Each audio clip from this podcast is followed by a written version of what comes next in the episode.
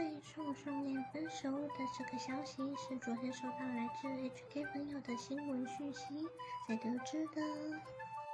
记得当时红遍一时的《太阳后裔》这部韩剧，因为交往认识了他们，现在也有分手的这一天。红人跟普通人是一样的，并没有什么差别，恋爱问题还是有，在一起了。也有可能因为某些原因而导致分手，所以各位请保持客观的想法。新闻报道只是一部分，